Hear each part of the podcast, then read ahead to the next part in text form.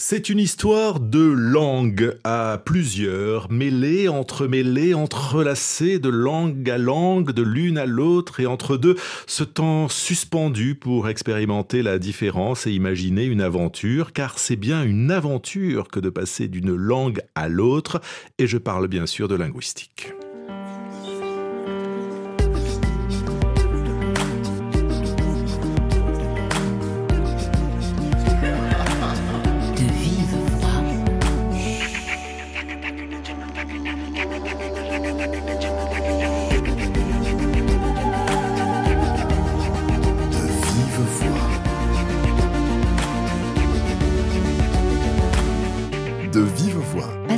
Paradou.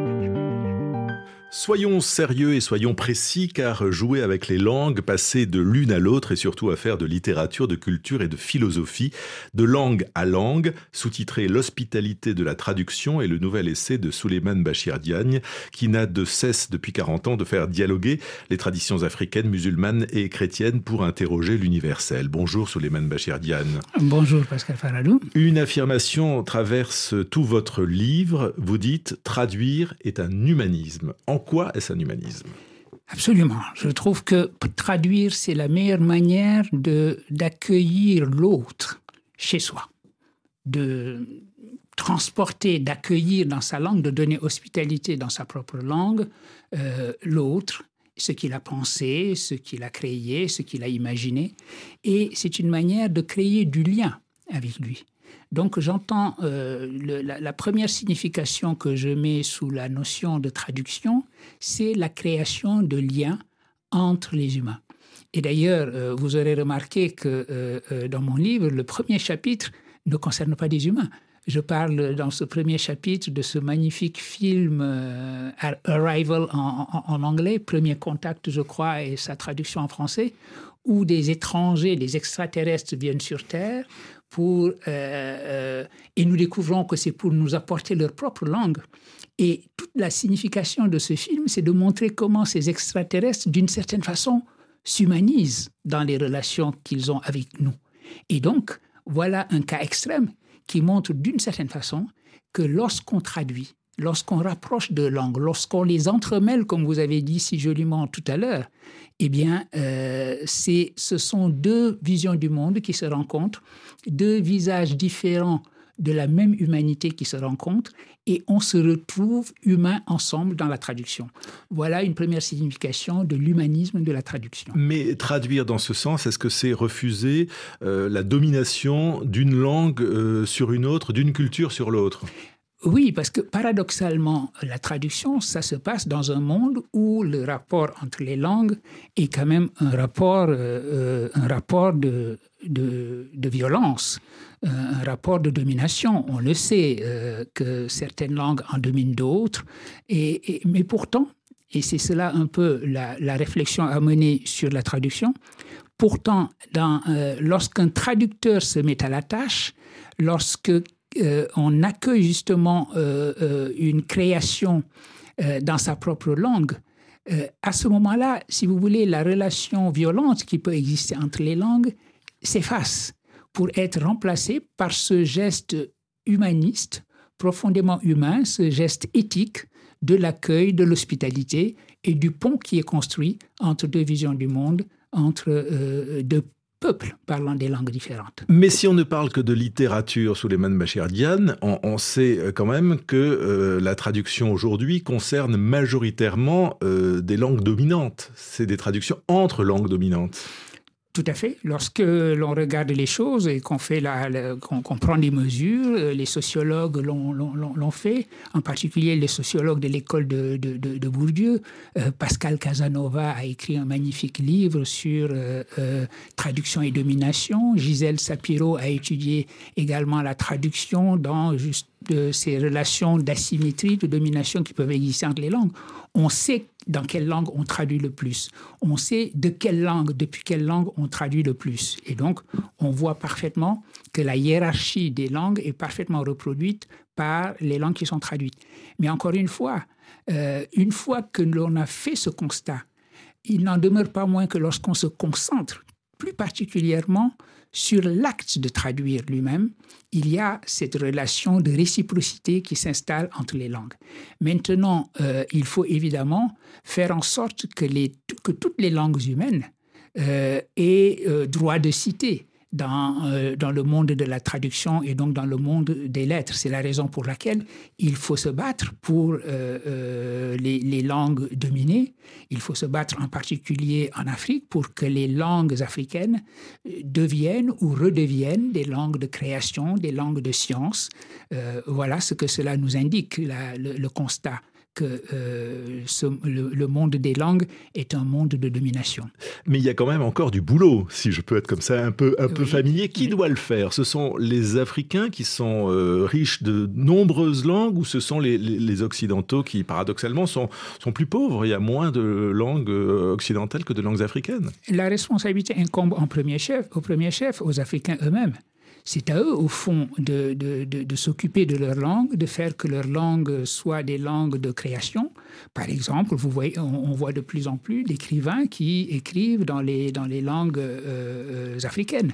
Le plus célèbre d'entre eux, probablement, étant l'écrivain kenyan Ngugi wa qui, à un moment donné, a décidé de ne plus écrire que dans sa langue euh, euh, kikuyu. Et il est important, d'ailleurs, pour notre propos, de se souvenir qu'en même temps, qu'il euh, exalte ainsi euh, son identité linguistique et qu'il il promeut euh, sa langue kikuyu, Ngugi insiste sur la signification de la traduction qu'il appelle la langue des langues. Il a dit que la langue des langues, c'était la traduction.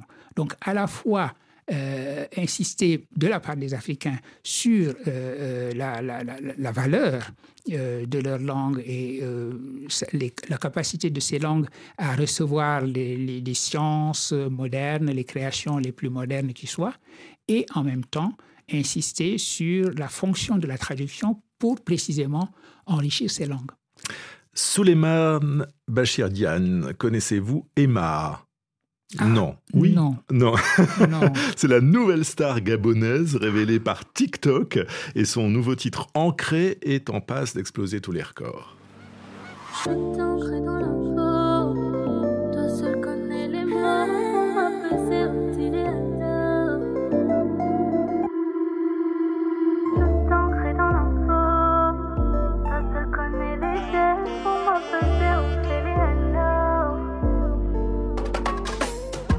Je t'aime trop, ça devient une recette.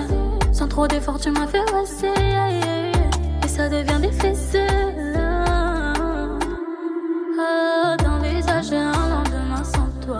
Je perds le nord quand je suis pas dans tes bras. Si c'était à refaire, je choisirais encore. Bébé, dis-moi, entends-tu ce que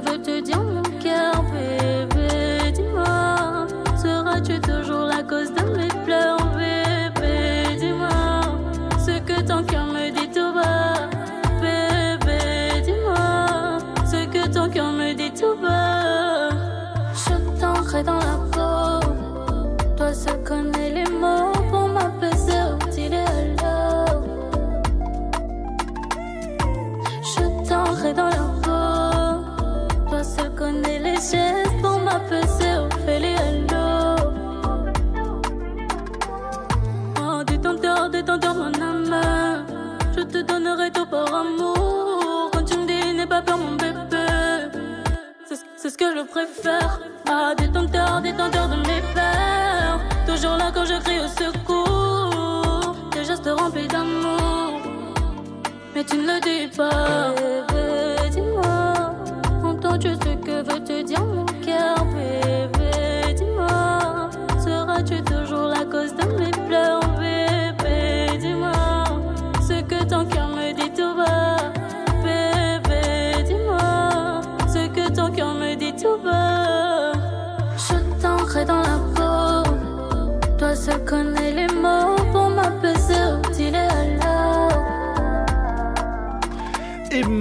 du RB à la philosophie, c'est sur RFI et ça rime dans deux vives voix, puisque notre invité est aujourd'hui Souleymane Bachir Diane pour son euh, nouvel essai de langue à langue, qui est un, éloge de la traduction.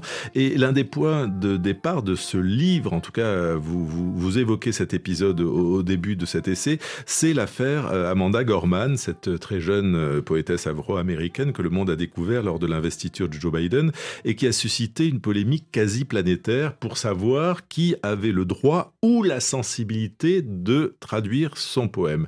Est-ce que pour vous c'est une vraie mm, polémique ou c'est une polémique vaine?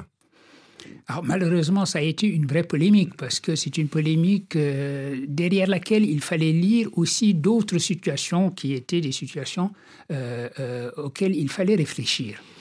Euh, comme vous le savez, lorsqu'un éditeur hollandais a demandé à une poétesse hollandaise de traduire ce magnifique poème, il y a eu une controverse venue d'une femme elle-même poétesse, je crois, euh, afro-descendante, et qui a pensé qu'il fallait une femme noire pour traduire euh, Amanda Gorman, qui elle-même est une femme noire.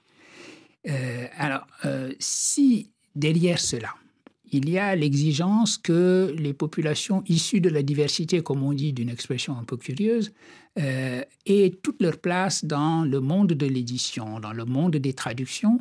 Rien à redire contre cela. Mais s'il s'agit de dire que la traduction elle-même, donc s'il s'agit de se prononcer philosophiquement, si je puis dire, sur la signification de la traduction, en disant qu'il n'est de bonne traduction que lorsque les identités euh, de, de, de, celui qu'on traduit et de celui qui traduit euh, se ressemblent ou sont les mêmes, alors j'ai estimé que on vidait la traduction de toute sa signification. Comme nous venons de le dire euh, précédemment, la traduction, c'est l'art de construire des ponts entre des mondes différents. Au contraire, la traduction fait, prend appui sur la différence des langues et c'est en surmontant cette différence-là que la traduction crée du lien, crée de l'humanité, devient un humanisme. Mais je vous ai bien lu, car en même temps, en même temps, drôle d'expression là aussi, euh, vous dites que pour traduire, il faut une intelligence culturelle complète de la situation. Donc une expérience complète de ce qui peut être raconté. Absolument, parce que, encore une fois, la traduction, c'est véritablement apporter tout un monde dans une autre manière de découper la réalité et de voir le monde. Par conséquent, la traduction ne peut pas se limiter à l'aspect simplement technique et quasi mécanique qui consiste à chercher des équivalents pour des mots dans une langue, euh, dans une autre langue.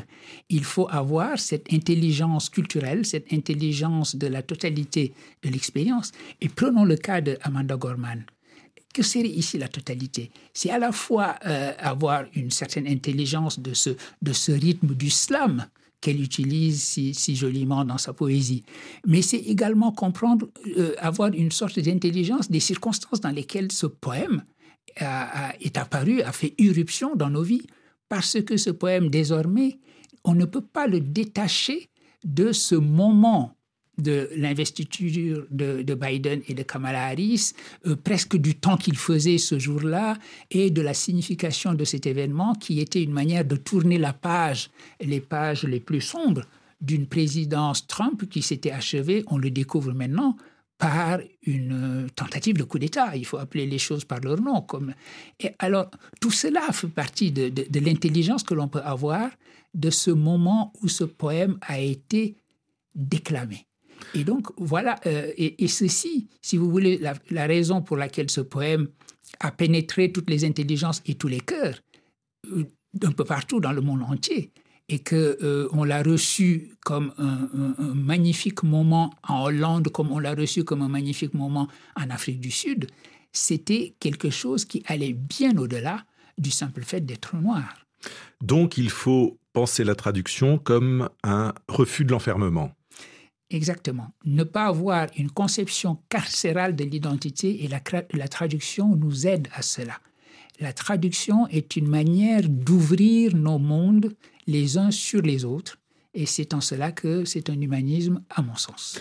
Anecdote racontée par Ampateba, trois ouvriers d'origine différente ont bossé dans un champ et ils se préparent à manger.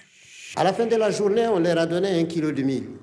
Et ils voulaient tous faire préparer ça par une femme. Et la femme a demandé qu'est-ce qu'il faut faire? Le père a dit chobal. Le bambara a dit mais pas de question de faire des chobal ici. On fera du dégué. Alors le sonra dit mais vous êtes fou. On ne fera ni dégué ni chobal, mais on fera du donou. Et sur le fait, arrive un homme qui parle les trois langues et qui demande qu'est-ce que tu veux? Je veux du chobal. Qu'est-ce que tu veux? Je veux du dégué. Et toi, je veux du donou. Et alors, le bonhomme a dit Soyez tranquille, je vous donnerai satisfaction.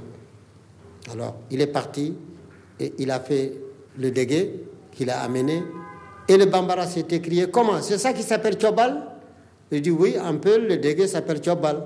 Et en son rail, ça s'appelle Donou. Donc, voyez-vous que l'incompréhension crée la difficulté. Et c'est pourquoi Tchénobokar a dit La grande affaire de la vie, c'est la mutuelle compréhension. Et pour ce faire, il faut être à l'écoute de son prochain et être armé de tolérance et de patience.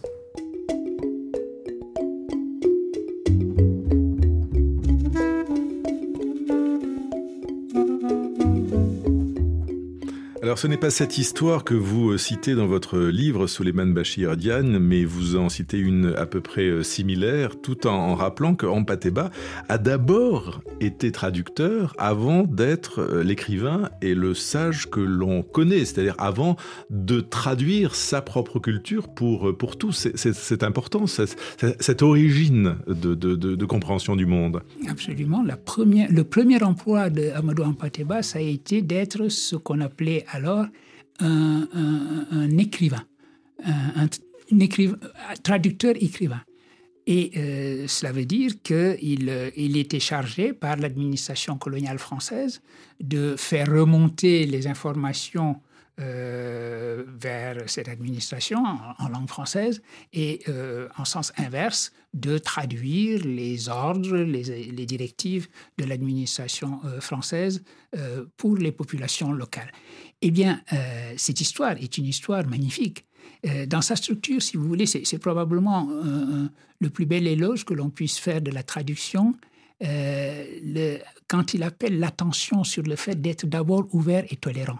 Au lieu de se précipiter pour dire non, moi je ne veux pas la même chose que toi, je veux autre chose, et se rendre compte à la fin qu'en réalité on veut la même chose, c'est une, c'est une magnifique parabole pour dire que nous pouvons parler même langage, euh, à partir de nos langues si différentes. Nous pouvons surmonter cette malédiction de Babel, parce qu'on se souvient de la, malédiction de Babel telle qu'elle est racontée dans la Genèse, dans la, dans la Bible, le moment où Dieu décide d'installer la confusion dans la langue adamique, de détruire la langue adamique et de faire que nous devenions tous aujourd'hui des tribus et des nations. Et euh, donc passer de cet état tribal euh, à un état d'humanité, à la constitution d'une humanité, c'est précisément euh, apprendre à parler même langage depuis le pluriel de nos langues euh, pluriel dans lequel nous sommes aujourd'hui installés. Et puis Ampateba, il faut peut-être le rappeler, est un symbole de, cet humanisme car, euh, que vous défendez, car il a écrit euh, et pensé en, plusieurs langues sans hiérarchie, et il a fait aussi du, français finalement une, langue d'Afrique. Alors est-ce que cette question, Suleiman Bachir Diane, de la, de la traduction, n'est pas une question récurrente à travers les siècles? Parce qu'on a d'abord traduit, et, vous le rappelez dans votre essai, en Europe, la philosophie grecque en latin. Donc c'était la, première preuve d'altérité, enfin d'échange des cultures. Exactement. Et alors, quand on se rappelle les débuts de la traduction de la philosophie grecque en latin, on est très surpris de voir, par exemple, sous la plume d'un de ses traducteurs, d'un de ses premiers traducteurs, qui était Cicéron, euh, une hésitation très profonde. Cicéron se demande si le latin est en mesure d'accueillir et de porter la philosophie grecque. Cela nous fait sourire et cela nous étonne parce qu'on sait que par la suite, le latin est devenu la langue de la philosophie. Alors se reporter à ce premier état où quelqu'un s'est demandé si le latin était une langue suffisamment noble, suffisamment prestigieuse, suffisamment outillée aussi pour recevoir la philosophie, cela nous étonne. Et c'est une leçon pour nous aujourd'hui toutes les langues sont aussi parfaites les unes que les autres. Il n'y a pas de langue de la philosophie, contrairement à ce qu'a pu dire un philosophe euh, euh, représentant du nationalisme linguistique euh, qu'était Heidegger. toutes les langues sont porteuses de la sagesse humaine, de cet amour de la sagesse qui définit euh, la philosophie. Et puis il y a dans votre livre, Suleiman Bachir Diane, euh, un passage formidable, passionnant, j'ai appris plein de choses, euh, où vous interrogez le passage du grec à la langue Ewe qui est une langue euh, parlée au Ghana, au Togo et, au Bénin, pour, pour aller vite. Euh, et, c'est une affaire que de passer de, l'une à l'autre, notamment sur euh, la traduction du verbe être. Parce que dans les deux logiques et dans les deux langues, le mot être n'a pas du tout ni la même fonction ni la même valeur. Exactement. le grec étant une langue indo-européenne, comme le français, comme l'anglais, comme l'allemand, euh, a un usage très particulier de ce verbe être, qui est une copule. C'est le verbe être qui nous permet de lier un sujet à un attribut ou à un prédicat dans une phrase comme euh, euh, Jean est malade ou, ou Jean est un homme, etc. Et beaucoup de langues humaines, en fait, d'une certaine manière, les autres familles de langues humaines n'usent pas de la copule être de cette manière-là. Or, euh, euh, il y a toute une réflexion sur la métaphysique dans le monde, dans l'histoire de la philosophie en Occident, si vous voulez, qui repose sur une réflexion sur le verbe être et la fonction ontologique euh, que ce verbe va jouer dans l'histoire de, la, philosophie. Je pense donc je suis. Je pense donc je suis. Et donc c'est le philosophe, euh, c'est le philosophe, oui, philosophe aussi, mais linguiste d'abord, Émile Benveniste, qui a écrit un article très important en, 1958 euh, qui s'appelle Catégorie de langue, catégorie de pensée, où il se dit, mais au fond, les catégories que, dont Aristote dit que ce sont les catégories de la pensée humaine en général. Ce sont les catégories de sa propre langue grecque. Et donc, qu'est-ce qu'il en, serait si on se transportait dans une langue qui n'utilise pas le verbe être de la même manière Et l'exemple qu'il choisit, parce que c'était une langue euh, dont il était quelque peu familier, c'est l'exemple de la langue Ewe parlée au, Togo, au Ghana, euh, par exemple qui n'a pas les mêmes usages du verbe être, qui a plusieurs autres manières euh, d'utiliser le seul verbe être selon les circonstances, selon une grammaire particulière. Et justement, cet article est très important parce qu'il avertit les philosophes qu'ils doivent pouvoir, en examinant leurs propres présupposés, se rendre bien compte qu'ils parlent dans une langue donnée et que peut-être bien que la manière dont ils formulent leurs questions, dont ils formulent leurs problèmes, doit énormément à la langue qu'il parle. Et par conséquent, l'épreuve de la traduction, traduire mes énoncés philosophiques d'une langue à une autre, vivre entre deux langues, et de préférence des langues très différentes, parce que si je reste dans le cadre des langues indo-européennes, je ne me décentre pas beaucoup. Alors me décentrer par des langues totalement différentes, cela m'enseigne quelque chose de mes propres énoncés philosophiques. Et donc, c'est la raison pour laquelle euh, j'affirme, avec un, peu de malice, si vous voulez, que le philosophe est un traducteur, doit être un traducteur. Autre euh, question évoquée dans votre livre, euh, et vous citez le philosophe franco-américain George Steiner, qui fut un grand théoricien de la traduction. Il y a très peu de textes éternels, bien sûr. Et après tout, alors n'oublions pas, l'histoire de la lecture est très brève. 2000 ans et demi, mais c'est rien, c'est un clin d'œil. Homère est tout proche de Flaubert. Les pré-homériques dont il tire son matériau ont 20 000 ans avant lui. La littérature orale a dominé le monde et elle commence à le redominer. Il est très possible que la grande période de la lecture, du livre, de l'œuvre dite classique, commence à toucher à sa fin. Suleiman Bachir Diagne, euh, ça serait la revanche de l'orature, si on en croit Scheiner oui, d'une certaine façon, parce que euh, euh, nous sommes aujourd'hui à une époque où nous avons la technologie qui nous permet de réoraliser la littérature écrite, si vous voulez. Euh, je me rends compte, par exemple, chaque fois que je commande un, livre, moi, pour, mon, pour ma tablette, pour ma liseuse, il m'est proposé une audio en même temps, si je veux avoir une audio. Et je suis sûr que beaucoup de personnes vont dans cette direction-là. Ça doit être très confortable d'écouter Madame Bovary en conduisant sa voiture, par exemple. Et donc, cette réoralisation est très importante et elle va changer beaucoup de choses. Je crois que euh, Steiner a raison de dire que c'est véritablement c'est un changement très profond parce que euh, euh, l'on va revenir vers ce que vous avez appelé fort justement une sorte de revanche de, de, de, l'oralité, euh, écouter un texte, écouter une lecture, écouter une sorte de performance de ce texte. Parce que lire le texte, c'est d'une certaine manière déjà l'interpréter, c'est déjà le, le traduire le traduire avec euh, des intonations de voix, avec une certaine manière de mettre un accent ici ou là, euh, euh, dire être ou ne pas être, telle est la question. On peut le dire de plusieurs manières différentes et lui donner de ce point de vue-là plusieurs significations différentes. C'est Steiner d'ailleurs qui dit que comprendre, c'est traduire. Et donc, nous allons dire les textes de la manière dont nous les comprenons, c'est-à-dire que nous allons les traduire. Alors cette retraduction de l'écrit en oral est un, est un mouvement très important et il a raison d'attirer notre attention sur les changements que cela va euh, provoquer. Alors il faut préciser que pour vous traduire, ce n'est pas justement euh, parler que de la traduction des textes écrits, c'est parler de la traduction entre ce que vous venez de faire, euh, l'écrit et l'oral, mais vous consacrez aussi dans votre essai tout un chapitre à l'art africain. Et, là, ça n'est pas une question de mots et c'est une question de mots, car si l'on dit primitivisme, art nègre, art ethnique, tribaux au premier, ce n'est pas la même chose. Et puis il y a cet aller-retour des œuvres entre l'Afrique, euh, objets et œuvres d'art qui ont été présentés dans les musées, raptés même dans les musées français et qui reviennent aujourd'hui en Afrique, pour certains en tout cas. Il y a donc là des, des effets de traduction, retraduction même. Absolument. Il m'a semblé que cette époque où nous parlons beaucoup de la restitution des œuvres d'art africains, était une bonne euh, période pour réfléchir à la signification de la traduction qu'ont subi et qu'ont créé, qu'ont provoqué d'ailleurs ces objets d'art africains. Qu'ils aient été arrachés par la violence en général euh, du continent africain, c'est une chose. Mais lorsqu'ils ont été euh, transférés en Europe ou aux États-Unis, ces objets ne sont pas restés quoi? Ils ne sont pas restés immobiles.